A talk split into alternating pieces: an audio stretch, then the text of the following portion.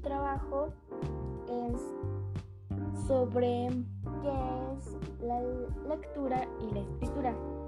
Bueno, ahorita voy a hacer una pequeña entrevista a mi compañera González Herrera Alexia para saber sobre su opinión. Bueno, pues empezamos con esta entrevista. Para ti, ¿qué es leer y escribir? Informarme más sobre un tema o algo en específico.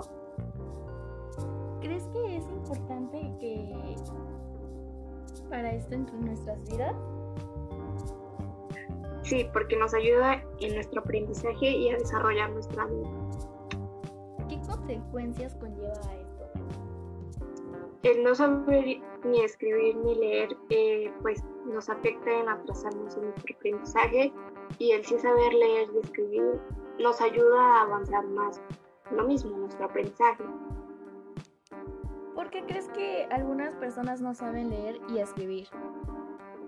Porque no lo ponen en práctica o porque algunos no tienen recursos para ir a escuelas y poner en práctica muchas gracias por tu participación.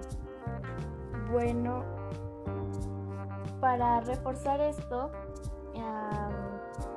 para mí la escritura y la lectura es algo súper esencial en nuestras vidas, ya que si no, no, o sea, ya que si no nosotros no tenemos estas herramientas, no podemos tener